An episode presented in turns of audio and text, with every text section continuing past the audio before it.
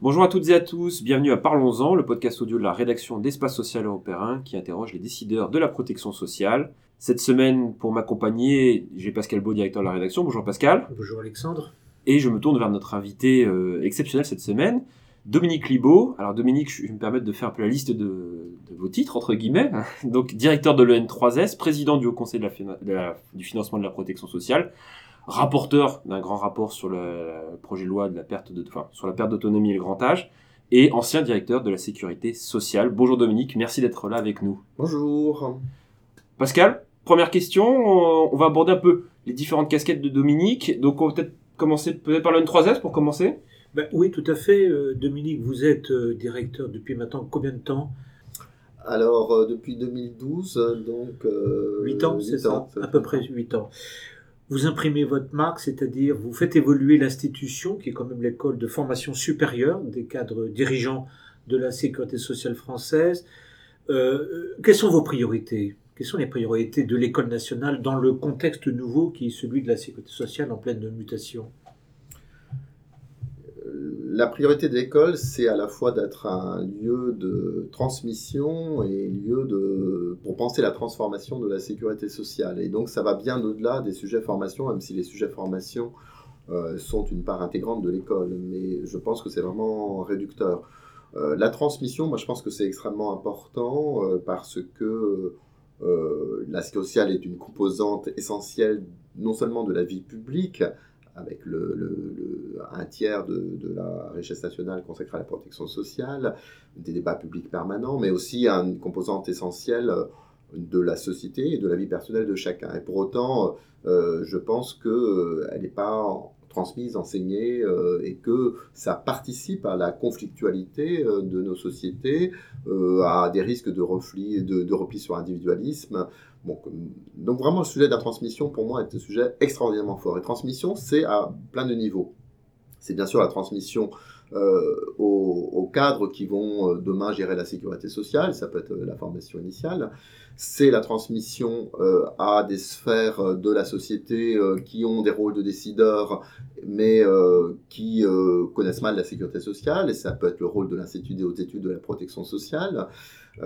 c'est aussi la transmission aux jeunes, et j'ai fait inscrire dans les textes 23S cette mission de euh, de, transmettre aux jeunes euh, la sécurité sociale, qui se traduit par exemple par un concours avec Éducation nationale cette année, euh, et ça me semble extraordinairement important. Donc je pense que vraiment cette mission de transmission est très importante. Et la deuxième, c'est la transformation.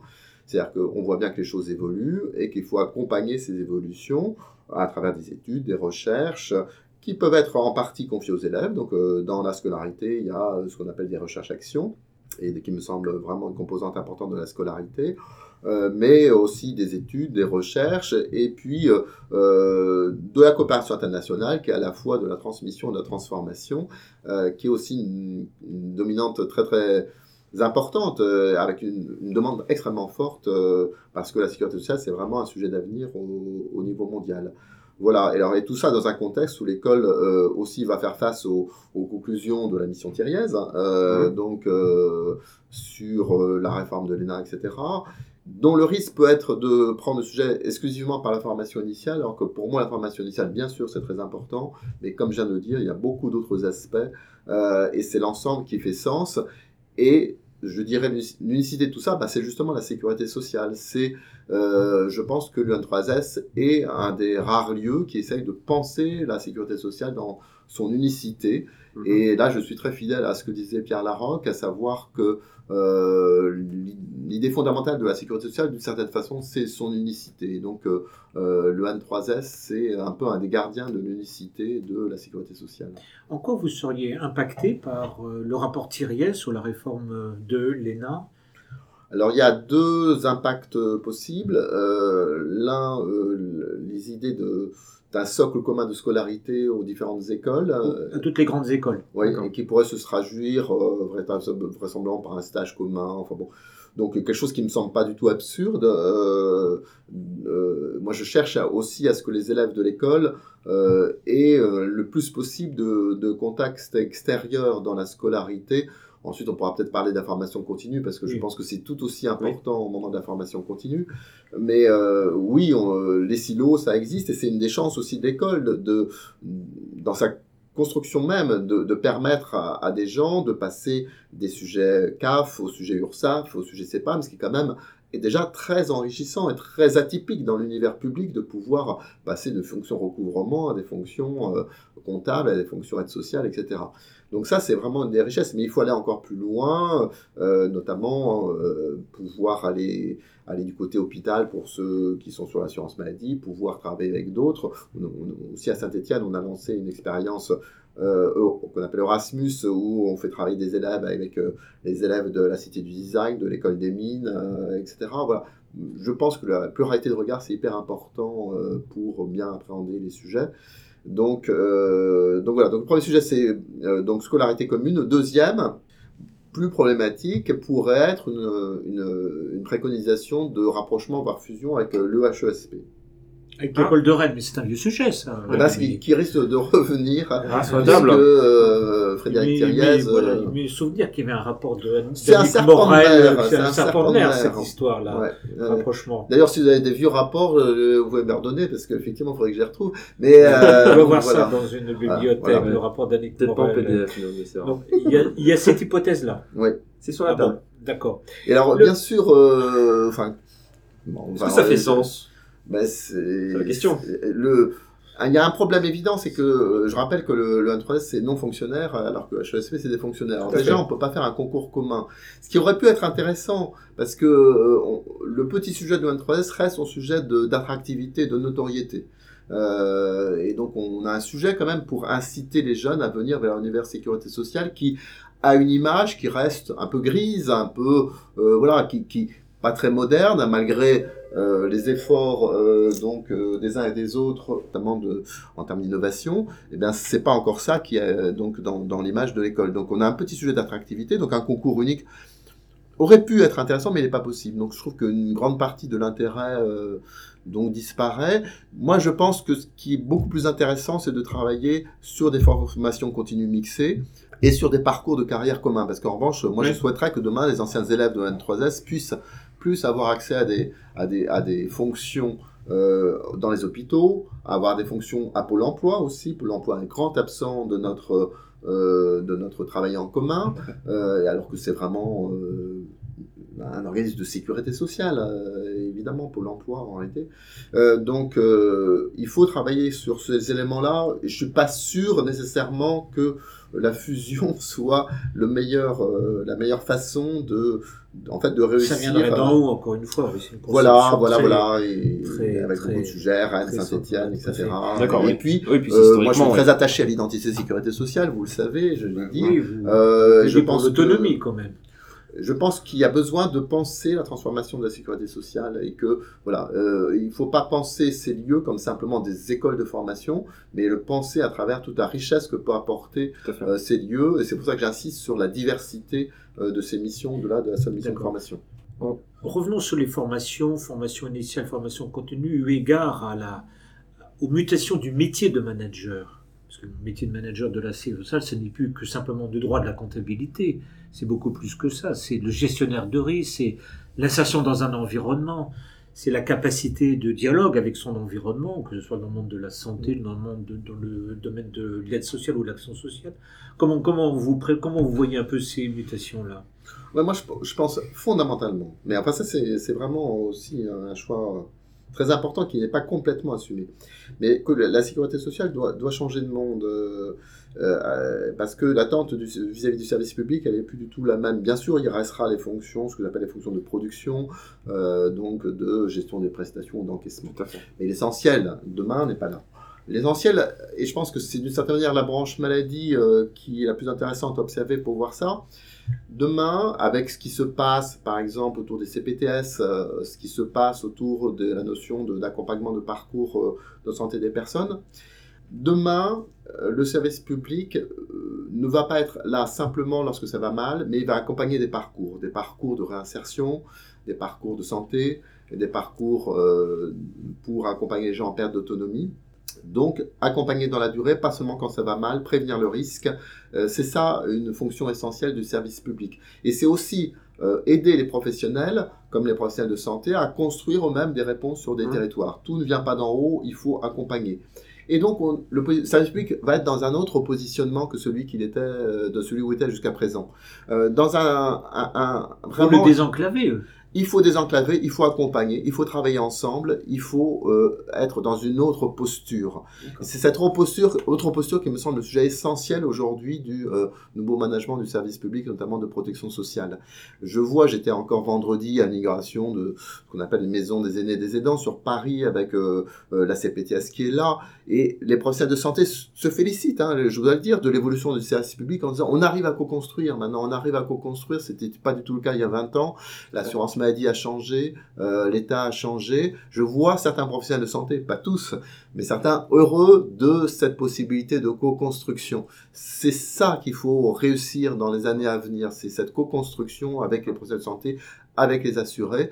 Et c'est ça qui attend euh, les euh, jeunes managers de, la sécurité sociale. Inscrire dans la formation des futurs managers de l'école nationale? Absolument, absolument. Et donc c'est notamment quand on, travaille sur des recherches-actions, eh bien on travaille sur euh, ces sujets-là. et, ce qui me frappe, c'est que dans leurs préconisations, et sans qu'on ait besoin euh, de leur dire, mais les préconisations, c'est toujours les mêmes, c'est il faut qu'on travaille plus ensemble, il faut qu'on soit désenclavé, il faut qu'on travaille plus avec les autres branches, mmh. ça revient sans arrêt, sans arrêt.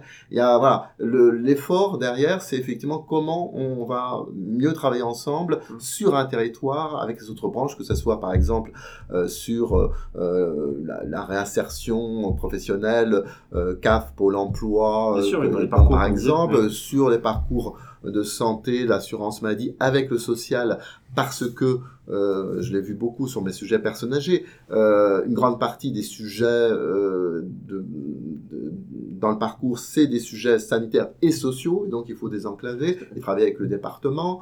donc sur la prévention vieillesse et sur c'est la santé au travail, enfin voilà. Donc partout, on va voir le sujet des désenclavements travailler autrement. C'est vraiment l'enjeu fondamental du service public de la sécurité sociale. Le N3S doit être vraiment un levier euh, pour euh, cette transformation. Donc les managers qui sortiront demain de l'EN3S seront entre guillemets armés pour faire face à cette pluralité de problématiques, cette transversalité des processus, des, prises en charge. C'est quelque chose qui, qui, dans leur entre guillemets dans leur cursus étudiant, mais aussi dans l'ADN un petit peu de ce qui sort de ces étudiants. Dans leur ADN, oui, je crois vraiment, parce que le seul fait qu'ils aillent dans plusieurs branches, le seul fait qu'ils aient des sujets qui sont des sujets euh, beaucoup sur euh, justement ces questions de transversalité, euh, la façon dont, dont, est construite la scolarité, oui, les, les, va les, les, conduire à ceci. Alors, sans négliger pour autant aussi des, fonctions plus traditionnelles hein, qui existent aussi. Il faut aussi des, personnes qui vont continuer à faire des fonctions que j'appelle plus de production ou de back-office, euh, tout ça. Mais oui, on essaye de, de leur donner des armes et en même temps, je dis, je suis persuadé que la formation tout au long de la vie sera de plus en plus essentielle. Je ne prétends pas que euh, en sortant d'une formation de 18 mois, on ait toutes les armes pour toute sa vie, pour toutes ces questions-là. Et, euh, donc, euh, j'insiste beaucoup, et les, les, élèves le savent, mais vis-à-vis de l'ensemble des cadres et dirigeants, et je trouve encore que le recours à la formation tout au long de la vie est, est trop hétérogène et peut-être pas suffisamment appuyé, donc notamment dans les évaluations, dans les processus de carrière. Mais je pense qu'il doit vraiment être un élément fondamental euh, des euh, managers de demain. D'accord. Sans transition, on parle un peu de, du rapport du Haut Conseil de financement de la protection sociale.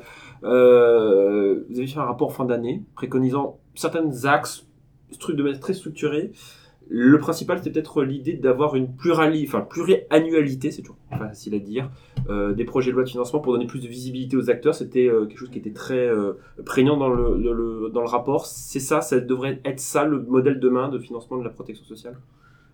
Nous avons réinterrogé la loi de financement de la sécurité sociale, d'abord pour en dire tout l'intérêt, euh, parce que certains, vous le savez, voudraient de temps en temps fusionner la loi de finances et la loi de financement de la sécurité sociale, bien évidemment, et donc euh, une, voilà, enfin, un, un, un, de mes constantes dans ma vie professionnelle a été d'essayer de travailler sur l'universalité de la protection sociale à laquelle je crois, et j'ai travaillé sur la CSG, sur la loi de financement, sur la CMU, mais cette universalité ne doit pas se faire par la dilution de la sécurité sociale au sein d'un espace étatique où tout serait indifférent. Ce n'est pas du tout la bonne solution.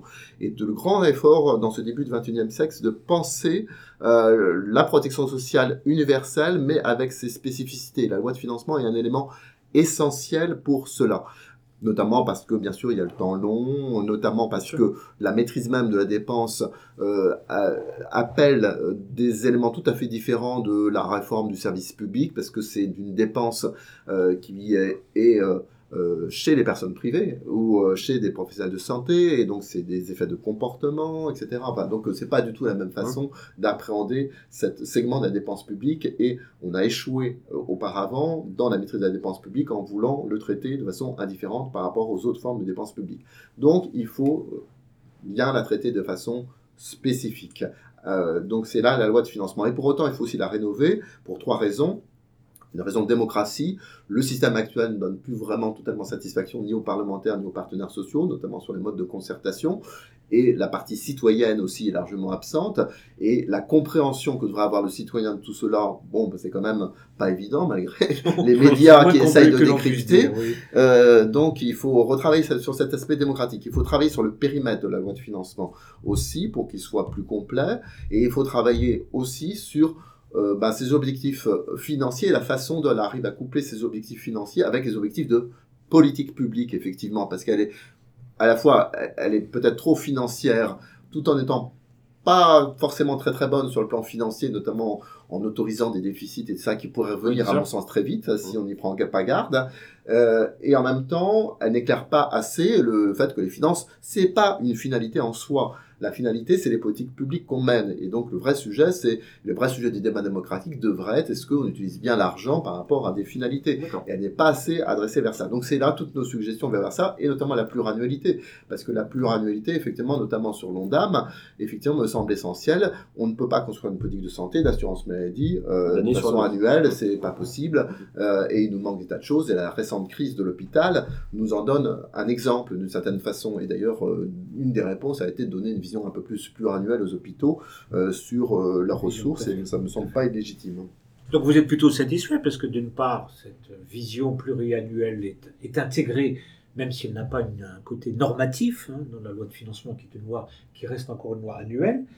Et puis dans la réforme des retraites, il y a quand même dans le projet de loi euh, la modification de la loi organique fait que le périmètre des lois de financement sont plus simplement sécurité sociale, mais intègrent, vont intégrer la totalité des régimes de retraite, qu'ils soient de base fortiori et complémentaires en plus.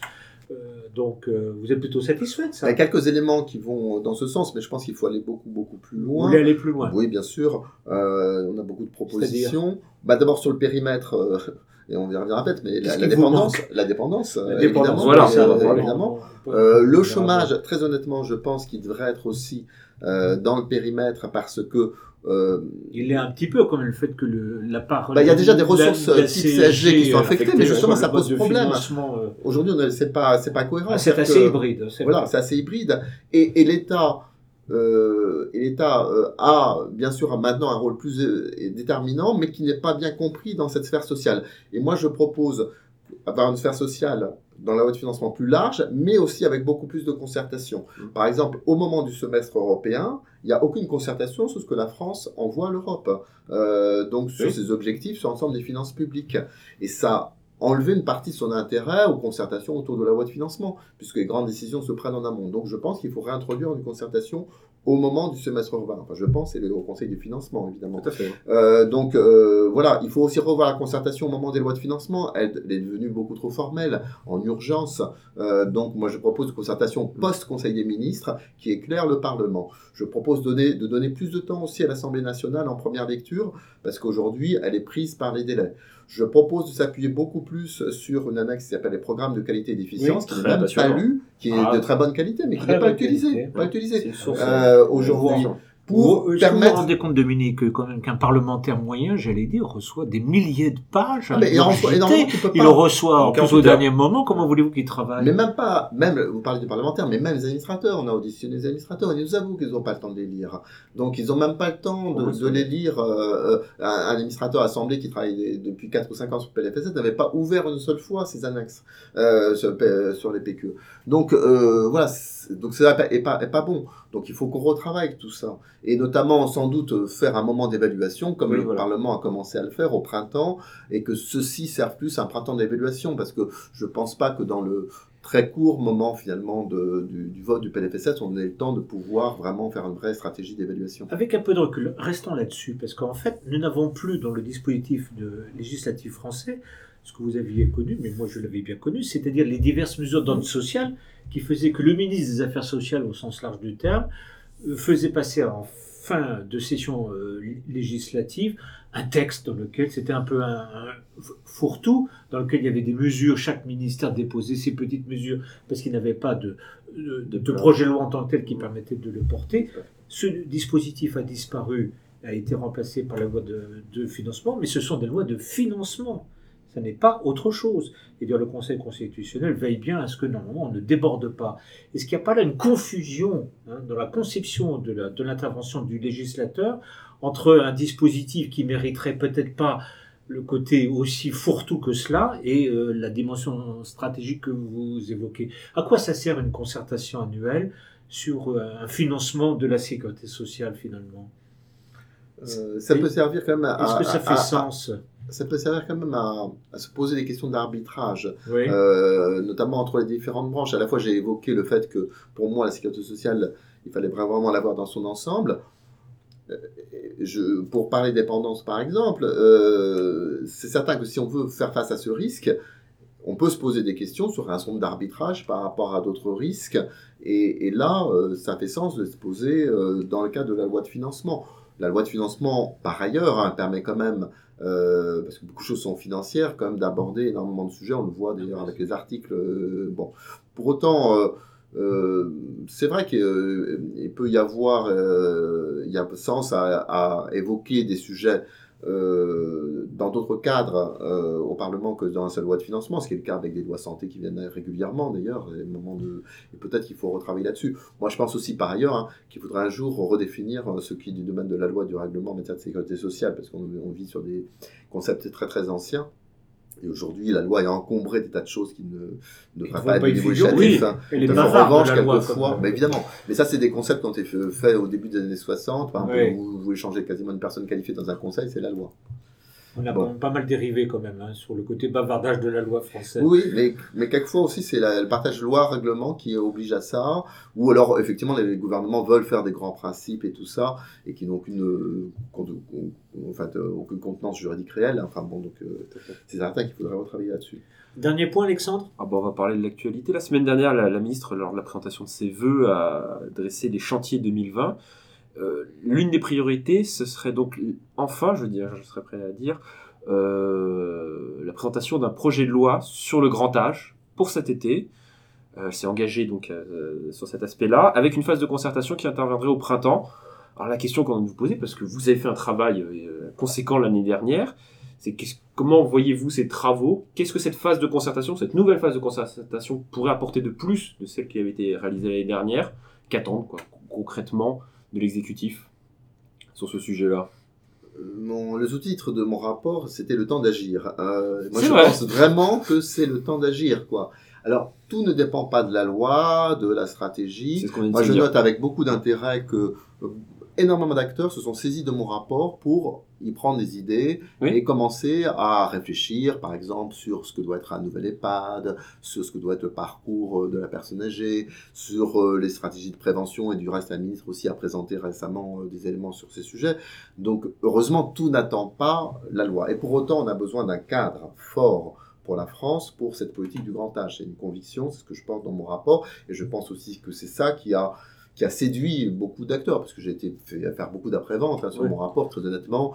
Je pense effectivement qu'il est la bonne synthèse à un moment donné d'un sujet euh, dont tout le monde reconnaît aujourd'hui l'acuité euh, pour la France, l'acuité à cause du sujet démographique qui est devant nous, mais aussi dans les médias à cause du sujet d'attractivité des métiers et le fait que euh, le plus grand problème, c'est tout simplement est-ce qu'on va trouver suffisamment de gens demain pour euh, prendre soin des personnes âgées? Donc euh, il y a des sujets majeurs et on, a eu le très bon rapport de Maria Alem Comrie qui va dans le même sens que moi, qui émet un certain nombre de propositions concrètes. Donc il y a maintenant il y a beaucoup de choses sur la table. Bon, alors euh, est-ce qu'il faut encore une nouvelle concertation si c'est bien pour déboucher sur de l'action, pourquoi pas? Notamment, il y a un point que j'avais abordé, mais qui mérite certainement une concertation, c'est entre les départements et euh, l'État, c'est euh, qui fait quoi, pour faire simple, et la répartition des rôles. Euh, donc, exact, voilà, j'avais émis des scénarios, ils ont certainement besoin d'être précisés et de d'arriver à, à, une vision où la répartition des rôles se fait de, de façon plus claire, de façon moins chronophage et dans le respect des uns et des autres. Donc, ça peut être utile. L'important maintenant, effectivement, c'est de tenir euh, les délais. Et, je, enfin, c'est pas un mystère que malgré tout le sujet retraite a un effet un peu de, enfin voilà, d'éviction sur les autres sujets parce que qu'il embolise euh, le calendrier parlementaire, euh, l'énergie des uns et des autres. Donc voilà, moi je, pense très sincèrement que le sujet grand âge est bien plus important pour la France que le sujet retraite au jour d'aujourd'hui, parce qu'on a déjà fait pas mal de réformes, etc. sur les retraites, c'est un sujet important, mais le sujet grand âge embarque énormément d'éléments euh, sur euh, l'éthique, euh, sur les métiers, sur le parcours, sur l'articulation des différents acteurs, sur le décloisonnement, sur les aidants, sur, sur notre société. Et donc je pense vraiment que c'est un sujet majeur auquel il faut s'attaquer. Vous avez été marqué par la transversalité de ce sujet-là? Oui, bien sûr, parce que par la transversalité et notre mauvaise organisation au jour d'aujourd'hui parce que notre organisation reste en silo. Vraiment, c'est vraiment sur ce domaine, c'est particulièrement marquant. Euh, bien sûr, avec le côté collectivité locale plutôt social et le côté sanitaire, mais même au sein du côté sanitaire, même au sein de l'État, vous avez au sein du ministère plutôt la des, GOS qui va s'occuper du secteur hôpital ou, soins de ville, et puis la DGCS qui va faire ce qu'on appelle le médico-social. Euh, par exemple, euh, à un moment donné, j'ai mis en place un groupe de travail coopération renforcée et pas d'hôpital. Bah, si je l'avais pas fait, ça se fait pas parce que c'est n'est pas l'habitude de faire de, réfléchir sur comment euh, comment on travaille ensemble et pas des hôpitaux. Bon, et, ça c'est vraiment des sujets majeurs. Et, en même temps, je vois sur le terrain, ça commence vraiment à venir, notamment, donc j'ai fait ces expérimentations qui s'appellent le parcours de personnes âgées en perte d'autonomie, PERPA. Et moi, je pense que j'ai été voire encore en province en fin d'année, euh, en Corrèze, dans les Deux-Sèvres, euh, à Nancy, etc. Et ça peut donner des choses merveilleuses, vraiment très fortes, si on fait confiance aux professionnels, si on leur donne des leviers pour euh, s'organiser. Et il y a vraiment des, éléments très intéressants sur le terrain qui sont en train de naître. Bah, merci Dominique. Merci de nous avoir accordé tout ce temps pour parler un peu de ces sujets qui sont évidemment très structurants. Pense qu'on aura l'occasion d'y revenir parce que c'est un sujet de long cours, vous l'avez bien précisé en, amont de votre intervention. Et je remercie évidemment tous nos auditeurs de nous avoir écoutés. À très bientôt. Au revoir. Au revoir.